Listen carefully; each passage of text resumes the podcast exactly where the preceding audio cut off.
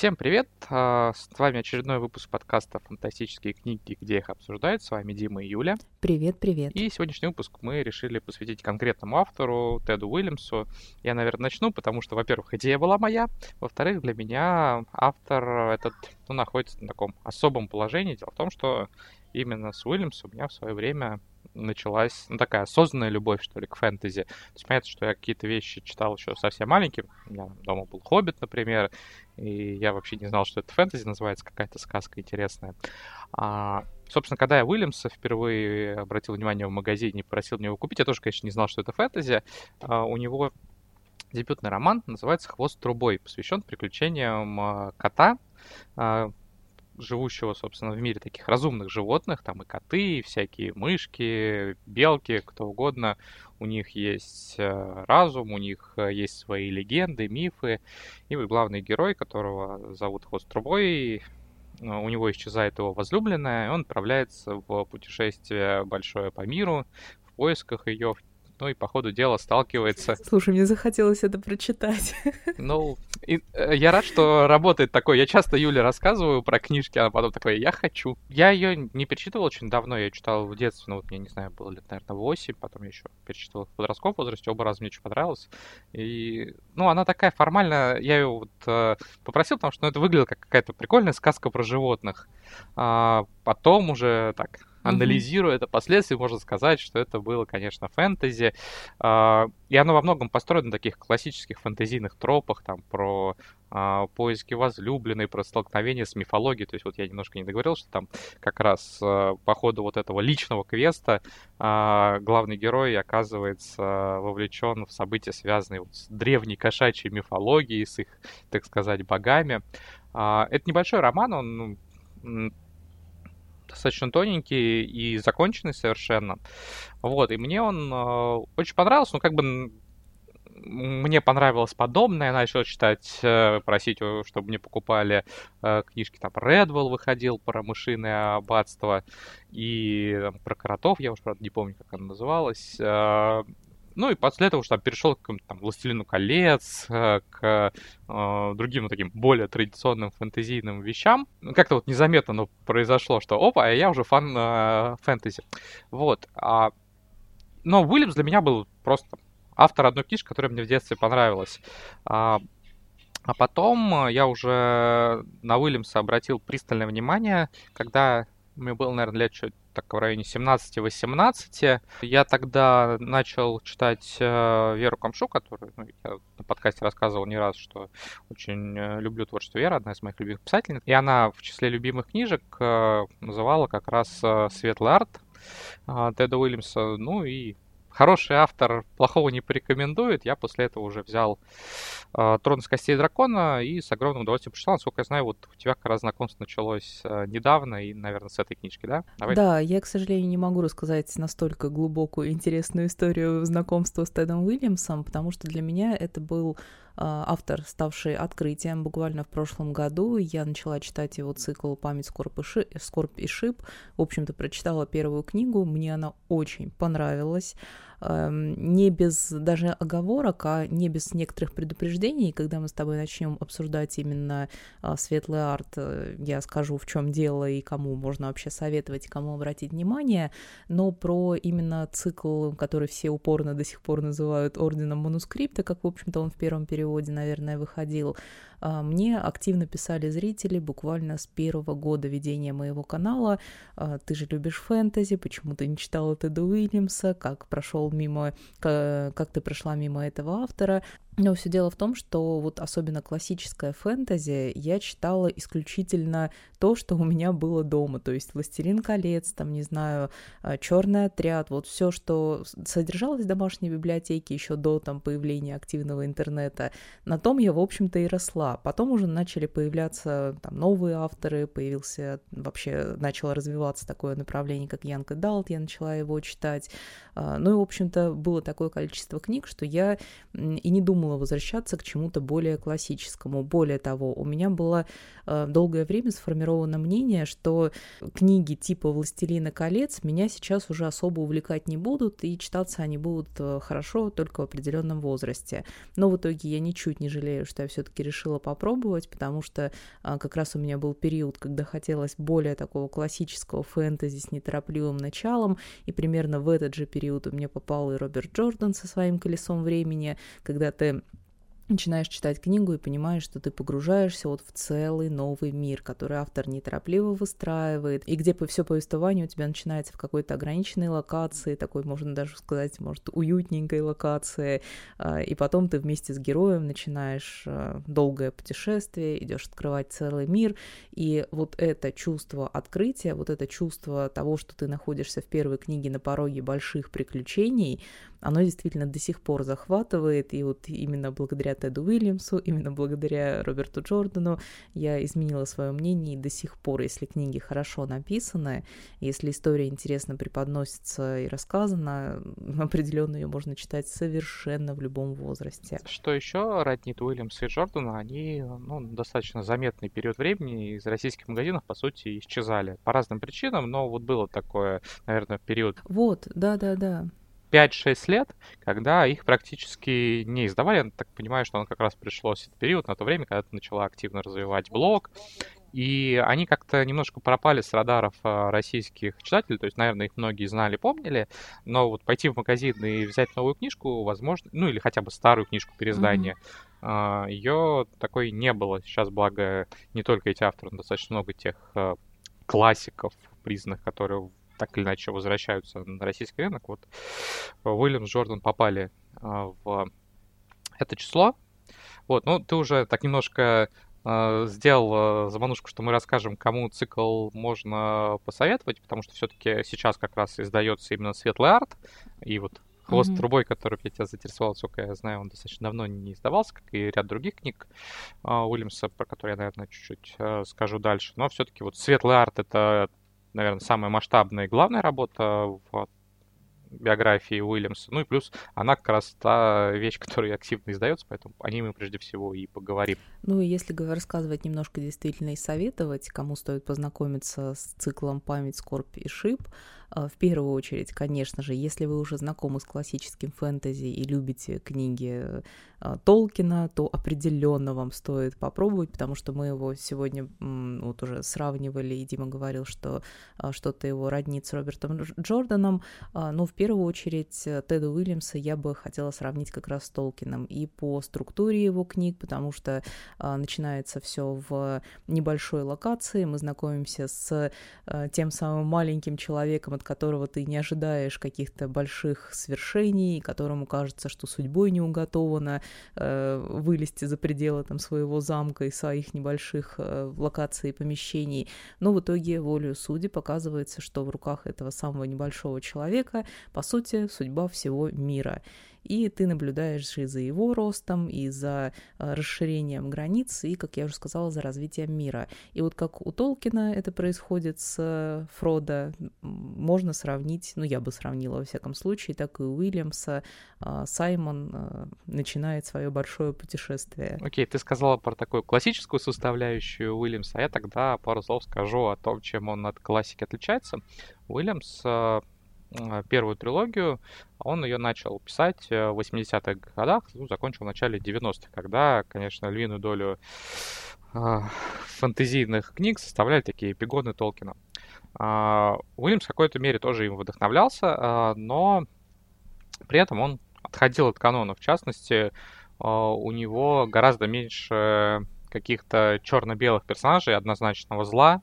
Э, у него э, и антагонисты зачастую имеют свою правду, ты их понимаешь, и те персонажи, за которыми ты наблюдаешь через призму точки зрения которых видишь события, они, в общем, далеко не всегда э, исключительно положительные и безупречные. Уильямс много внимания уделял политике, интригам, борьбе за власть, и а, он создал по-настоящему очень проработанную мифологию, историю для своего мира. То есть это а, не просто какие-то декорации для приключений, там, пошли на поиски артефактов, которые должны спасти мир, а взаимоотношения разных культур, а, разных человеческих государств и народов, взаимоотношения людей с другими существами вроде троллей, которые тут нестандартные, или ситхи, которые ну, такой местный аналог эльфов.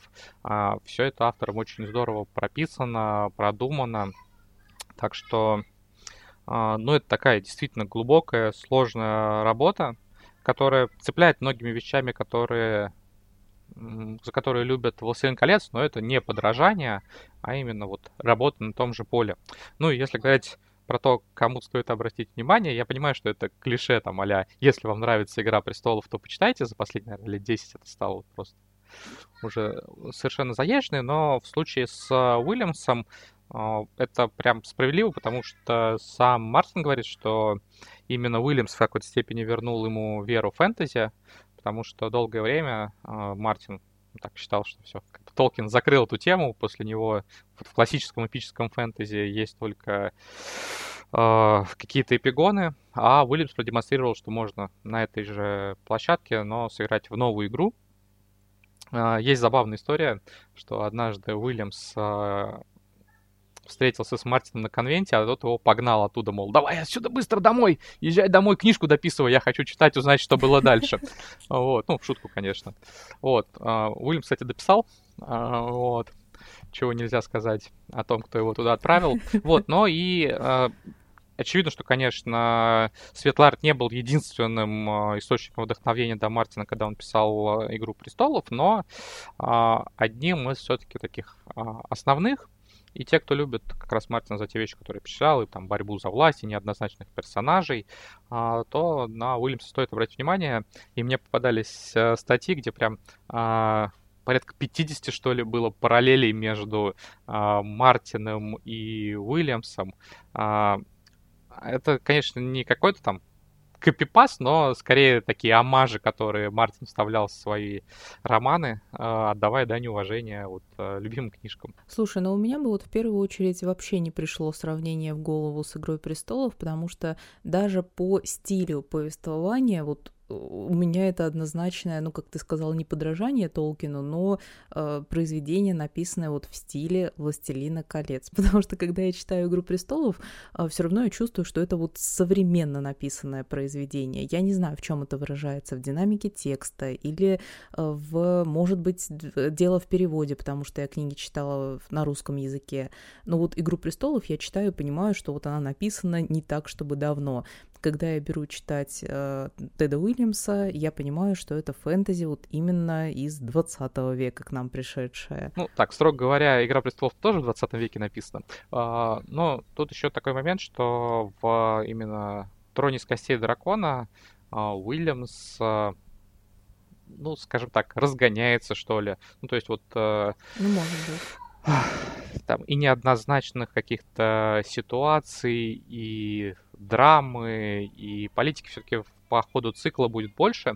А, ну и тут... То есть ты хочешь сказать, что у меня мнение, возможно, изменится там к концу второй книги? Ну, оно не то чтобы изменит, оно не то чтобы изменится, но, скажем так, э, э, Уильямс, э, ну, постепенно там все-таки отходит именно от ну, заданных для фэнтези каких-то стандартных uh-huh. троп и тем, и начинает все более уверенно идти своим путем, путем, который, собственно, многим потом показал, что а что так можно было, да, оказывается, можно.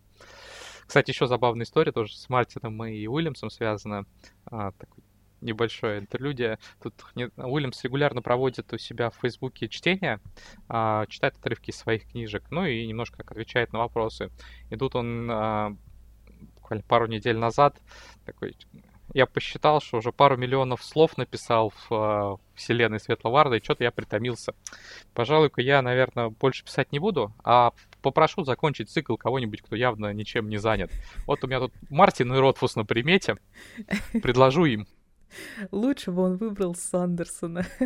А, ну, Про... я думаю, что я думаю, что лучший вариант, при котором он сам закончит, ну, но и насколько, насколько я понимаю, там финальный роман, ну, на стадии уже редактуры черновика, так что а, ну, и у нее дата выхода есть. Я недавно сейчас, э, тоже небольшой автоп, не знаю, может, я его потом подрежу, э, смотрела у Брэндона Сандерсона такой активный канал на YouTube, он периодически там и свой прогресс э, написания рассказывает, ну и вот очередное видео, там буквально, наверное, пару недель назад вышло, и он рассказывает, что вот, продвигаюсь так-то, так-то, так, там буквально первый комментарий, обратите внимание, что на этом видео сзади есть тихий звук печатающихся клавиш, потому что пока Брэндон Сандерсон сидит за столом и рассказывает, ногами он набирает новую рукопись.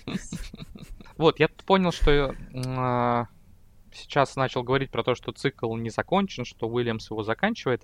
И надо, наверное, немножко пояснить про вообще структуру а, цикла, как его читать, как он сложился. Изначально а, это законченная трилогия. Ну, то есть вот я уже упоминал, что он начал ее писать в 80-х, заканчивал в начале 90-х. Финальный том а, «Башня Зеленого Ангела» получился очень большой, поэтому его зачастую и за рубежом и у нас делили. Поэтому э, есть такие зачастую непонимания, то ли это трилогия, то ли это трилогия, mm-hmm. три там или четыре романа, но формально это трилогия, э, где просто финальный том очень большой. Э, история законченная, финал, на мой взгляд, сильный и красивый. При этом Уильямс уже тогда, ну так скажем, мир оставил живым. А, там были а, потенциально такие второстепенные сюжетные линии, которые при желании можно было а, продолжить. И, естественно, читатели, поклонники цикла много-много-много лет спрашивали, не собирается ли Теду вернуться в этот мир, написать продолжение, на что он говорил, что ну, это не исключено, но если будет какая-то достойная идея, если я пойму, что это не просто вот потому что меня попросили, а я понял, как э, можно развить э, этот мир. Но долгое время, вот порядка 20 даже больше лет, он занимался другими мирами, не возвращался в светлый арт. Это была совершенно законченная история, э, которая много раз переиздавалась и за рубежом, и у нас. Я знаю, что в Германии Уильямс очень популярен. Это как раз вот трилогия, которая начинается с Трона из костей дракона, а, Память Шип и Скорбь или Орден Манускрипта. Ну, видимо, для простоты его вот в свое время именно так а, перевели. И несколько лет назад, если я не ошибаюсь, это был 17-й год, а, Уильямс таки вернулся в Светлый арт с двумя сразу книжками. Одна из них — это «Сердце того, что было утеряно», небольшой роман, там, чуть больше повести, по сути, ну, так, мини-роман. А, он служит своего рода эпилогом к а, предыдущей трилогии, при этом он одновременно закладывает фундамент и для нового цикла. Тут, что очень важно, а, как раз в сердце того, что было утеряно, он добавляет линию в которой показывает события с точки зрения нордов. Норны — это такой бессмертный северный народ, люто ненавидящий смертных людей. А, и в оригинальной трилогии, ну, они были сродни оркам, что ли. То есть такой просто... Они не, не жуткие с точки зрения внешности, они скорее прекрасные, но угу. злобная угроза, которая, в общем, а, ну, героями зло. воспринимается совершенно однозначно. А, здесь э, он начинает показывать события с их точки зрения. Он не меняет э, минус на плюс, они все еще людей ненавидят, э, ты все еще к ним с такой оторопью, что ли, относишься, но тем не менее ты видишь, что у них есть своя правда, что они там тоже страдают, они борются за свое существование, ну и какое-то понимание не начинают вызывать. И ты тоже видишь, что они неоднородные, что кто-то из них там, более радикальный, кто-то более рациональный. А, ну и там достаточно легко проникнуться к некоторым из героев, ну, пониманием, что ли, и сопереживанием. А, и одновременно вышел первый роман из цикла «Последний король Светлого Арда», а, «Корона из ведьминого дерева». Это, соответственно, возвращение уже такое с новой масштабной историей, примерно через э, полтора поколения после действия основного цикла. А, старые герои успели уже так, войти в возраст, у кого-то дети, у кого-то даже внуки. А, на первый план выходит новое поколение персонажей. Кто-то, опять же, это дети старых знакомых, кто-то совершенно новые персонажи. Но тут, а, чем Уильямс немножко отличается, например, от Аберкромби, у которого вот ветераны, они просто на уровне, ну, почти все в эпохе безумия, они такие камео появляются немножко, угу. там передают уже знамя. Аберкромби чек. Вот, да, да, а, упомянули. А, передают стафетную палочку, но вот прям солируют а, молодые герои. У Уильямса фокус внимания тоже на новых героях, но некоторые из ветеранов остаются достаточно деятельными и важными персонажами, которым большое внимание автор все еще уделяет. А, помню, когда у вас началось вот переиздание Теда Уильямса, оно же как раз началось вот с новых его книг, которые вышли, и мы с тобой, когда обсуждали вот их как новинки, я тогда как раз размышляла, с чего мне начинать читать, и мы с тобой сравнивали, тогда еще новая, а, вернее, последняя диснеевская трилогия Звездных войн выходила. Да, было дело. И мы говорили, что вот сейчас а, у фанатов такой же выбор. А, можно начинать с классики читать, собственно, с «Память скоро пиши», а можно вливаться сразу же в новую историю, вот как в новую трилогию, и читать э, с «Трона Корона изведенного дерева». дерева. Корона. Вот, ну, я, я, я считаю, что аналогия с сиквелами «Звездных войн» хорошая с точки зрения там, концептуальной, что ли. А, то есть при желании ее можно смотреть отдельно, и также вот э, «Последнего короля Светлого Арда» можно читать как отдельное произведение без знакомства со старой трилогией, то есть э, вы все поймете, там конфликт новый, э, но, естественно, те, кто читал, они испытают особые эмоции от э, встречи со старыми персонажами, и будут какие-то отсылки к старым событиям. Ну, то есть а, чуть более такой богатый, что ли, будет читательский опыт.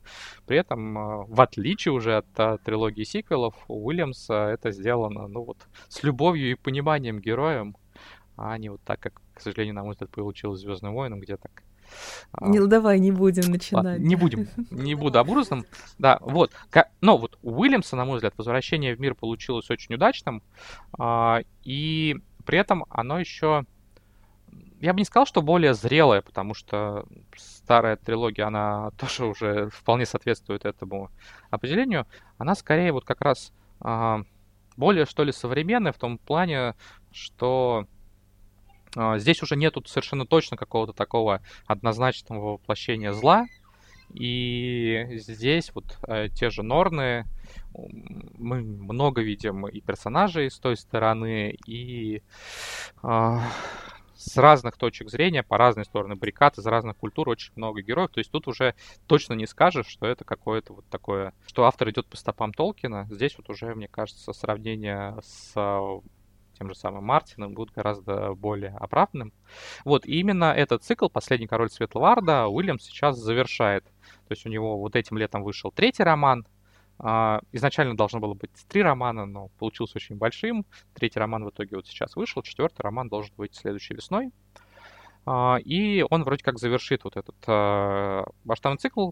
Кроме того, Уильямс недавно написал в прошлом году вышел на английском, недавно вышел на русском роман «Братья ветра». Это приквел, посвященный далекому прошлому, тем временам, когда как раз ситхи и норны, по сути, владели континентом, люди там еще были такие на птичьих правах. И история, с одной стороны, тоже такая самостоятельная, с другой стороны, она знакомит с молодостью антагониста основной трилогии и показывает, собственно, за что он возненавидел людей. Я очень много хорошего слышала, кстати, вот про братьев Ветра. Э, мне прям активно про нее пишут, что обязательно, обязательно нужно. Мне кажется, особенно для тех, кто любит вот такие истории про бессмертных, про эльфов, она очень должна зайти. Она тоже небольшая, и там, с одной стороны, есть охота на дракона, с другой стороны, вот часть романа посвящена достаточно трагическим последствиям вот этой самой охоты. И Уильямс говорил, что он, в общем, думает о том, чтобы написать о своем мире еще там, несколько таких а, одиночных, относительно небольших романов, которые бы вот разные эпизоды его истории раскрывали бы. Но это пока только в планах. Сейчас он заканчивает как раз детей навигатора, которые должны поставить точку в новой масштабной истории. Надеюсь, что после этого рассказа будет э, чуть проще сориентироваться. Если выбирать, там, с чего начинать читать, то варианты, по-моему, таких самых явных два. Это либо «Трон из костей дракона», который был и первым написан, mm-hmm. и... Э, на, Путь, дал, по которому я сейчас движусь. Да, дал начало всей этой истории. Ну, либо «Корона из ведьминого дерева» — это начало новой трилогии. Все-таки вот эти одиночные романы, они лучше читаться, мне кажется, будут уже после того, как э, есть какое-то знакомство с миром. А, так, а не хочешь ли ты поделиться впечатлениями от Into the Narrow Dark? Это... Да. Это Хочу. То, я, да, просто, как... я просто немножко не понимаю, как она вклинивается в э, рассказ про э, вот этот цикл про светлый арт, она к нему никак не относится. Интернет Дарк — это третий роман э, последнего короля светлого арда. А. То есть вот там первый роман, а, как раз я только что говорил, это «Корона из ведьминого дерева», второй «Империя травы», третий «Into Narrow Dark». Mm-hmm. Я пока не очень представляю, как это перевести, потому что Narrow Dark — это ну, такое географическое название, узкая тьма какая-то, ну не знаю, короче. Это третий роман э, цикла, который только что вышел на английском. Э, я его послушал в аудиоформате, тоже книжка не маленькая, там 34 часа, это ну примерно в 2-3 раза больше, чем средняя фэнтезийная книжка. Уильямс, автор в целом, который ну, относительно неспешный, ну, то есть он такие много делает, э, много внимания уделяет погружению во внутренний перс мир персонажей, описанию мира, у него много сюжетных линий. То есть это вот не про драйв, экшен, экшен, драйв, драйв.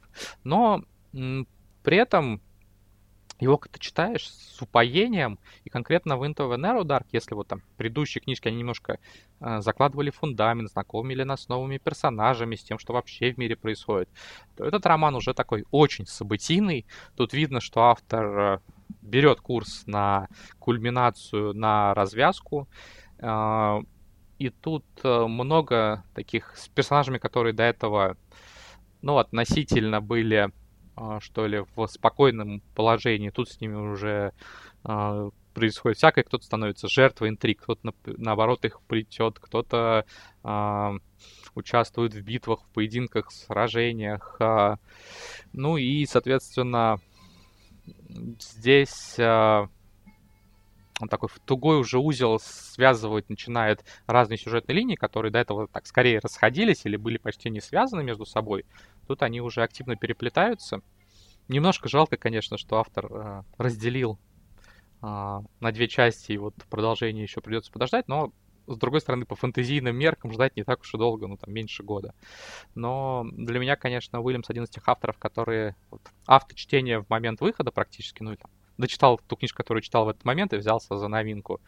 А, и вот весной выйдут «Дети навигатора», последний роман цикла. Я, конечно, его тоже сразу буду читать, на... как только у меня появится такая возможность. Ну вот а, почему-то мне сейчас захотелось после первой книги еще прочитать «Братьев Ветра». Не знаю, насколько... Ну, кстати, после, тро... после «Трон», наверное, уже можно. Не знаю, насколько а... это будет логично, но вот сейчас я прям подзагорелась. Тем более у меня эта книга только появилась. Ну, «Братья Ветра» небольшие, они достаточно быстро читаются. А, и в целом, я говорю, там история, которую можно воспринимать э, самостоятельно.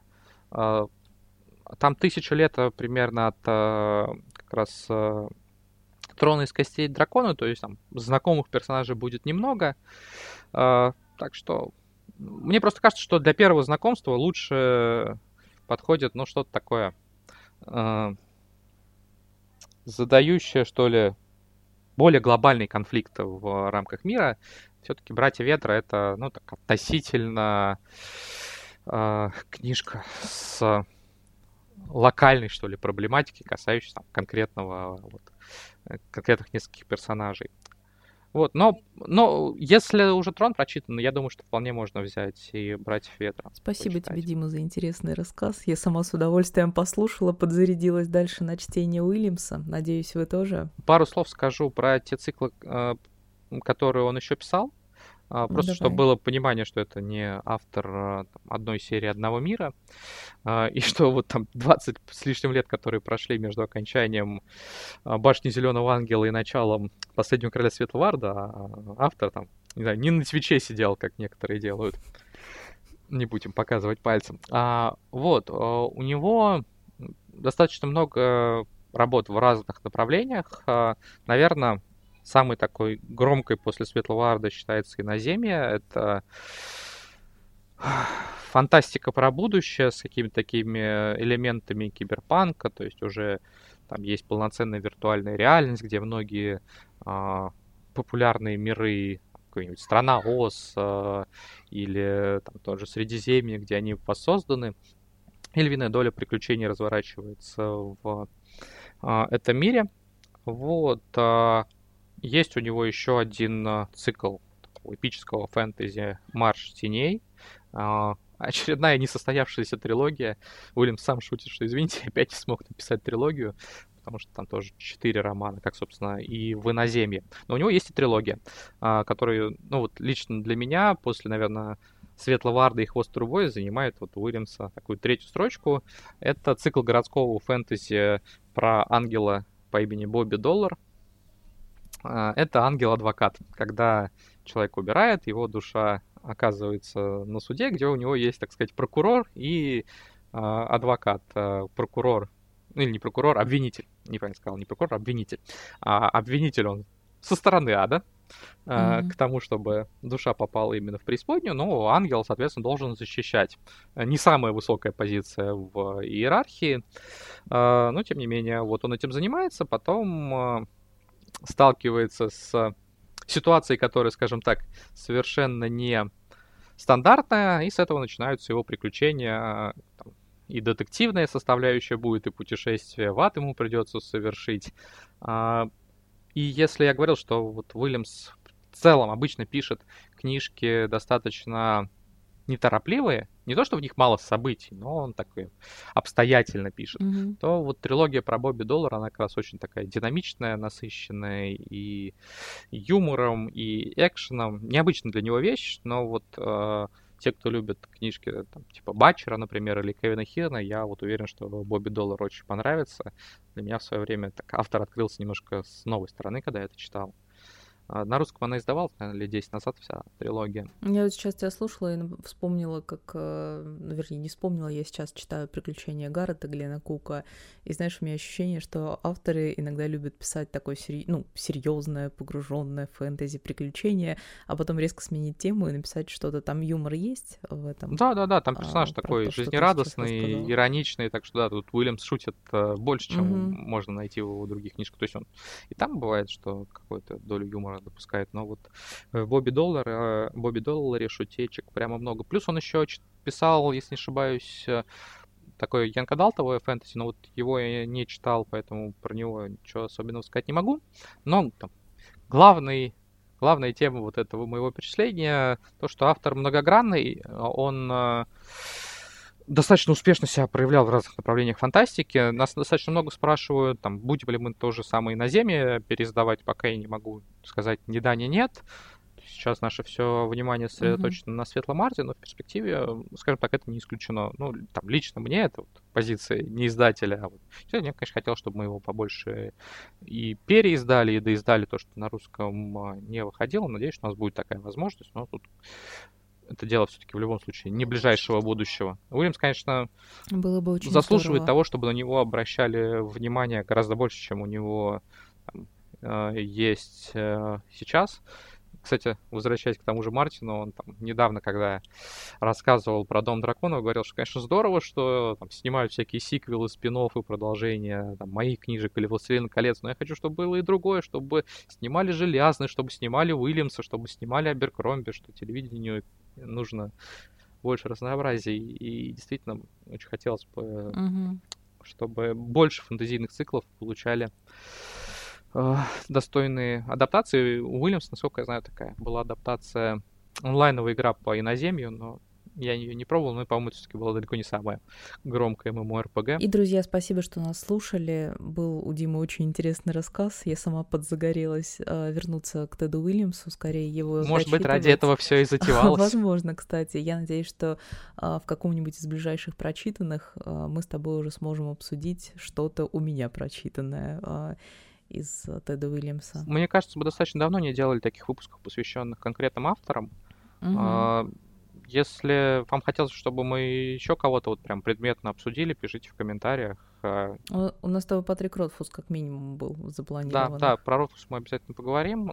Но, соответственно, если нашим слушателям еще про кого-то хочется услышать, а я думаю, что наверняка про кого-то хочется, то пишите, оставляйте комментарии, свои пожелания. Оставляйте свои заказы в комментариях. Спасибо, что слушали нас, и до следующих выпусков. Пока-пока.